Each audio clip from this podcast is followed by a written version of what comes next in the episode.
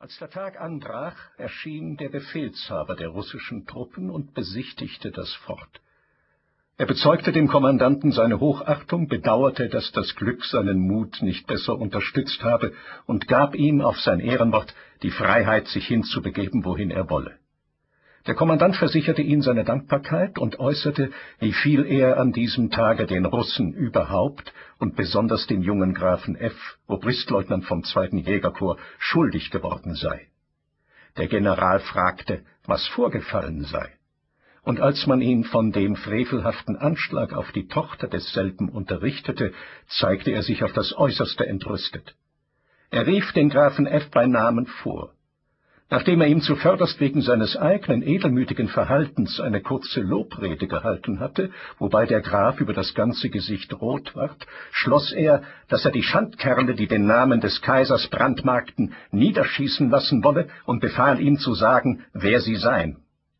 Der Graf F. antwortete in einer verwirrten Rede, dass er nicht imstande sei, ihren Namen anzugeben, indem es ihm bei dem schwachen Schimmer der Lichter im Schlosshof unmöglich gewesen wäre, ihre Gesichter zu erkennen. Der General, welcher gehört hatte, dass damals schon das Schloss in Flammen stand, wunderte sich darüber. Er bemerkte, wie man wohlbekannte Leute in der Nacht an ihren Stimmen erkennen könnte, und gab ihm, da er mit einem verlegenen Gesicht die Achseln zuckte, auf, der Sache auf das allereifrigste und strengste nachzuspüren.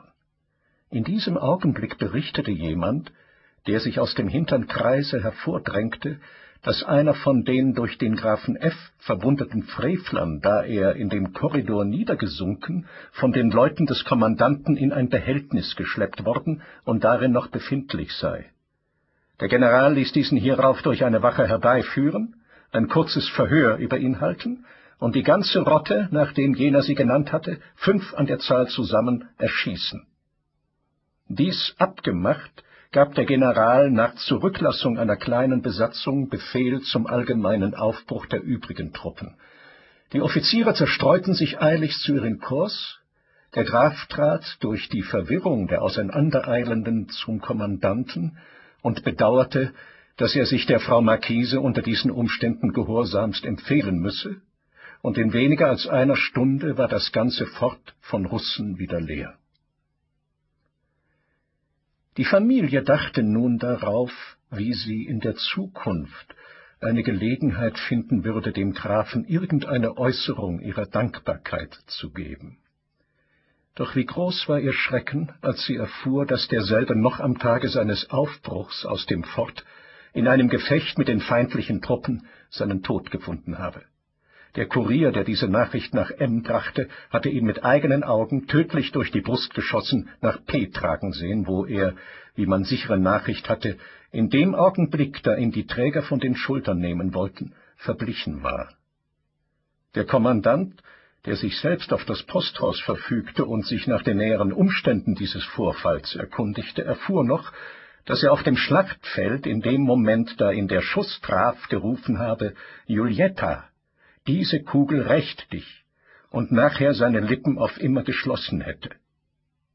Die Marquise war untröstlich, dass sie die Gelegenheit hatte vorbeigehen lassen, sich zu seinen Füßen zu werfen. Sie machte sich die lebhaftesten Vorwürfe, dass sie ihn bei seiner vielleicht aus Bescheidenheit, wie sie meinte, herrührenden Weigerung, im Schlosse zu erscheinen, nicht selbst aufgesucht habe, bedauerte die Unglückliche, ihre Namensschwester, an die er noch im Tode gedacht hatte, bemühte sich vergebens, ihren Aufenthalt zu erforschen, um sie von diesem unglücklichen und rührenden Vorfall zu unterrichten, und mehrere Monden vergingen, ehe sie selbst ihn vergessen konnte.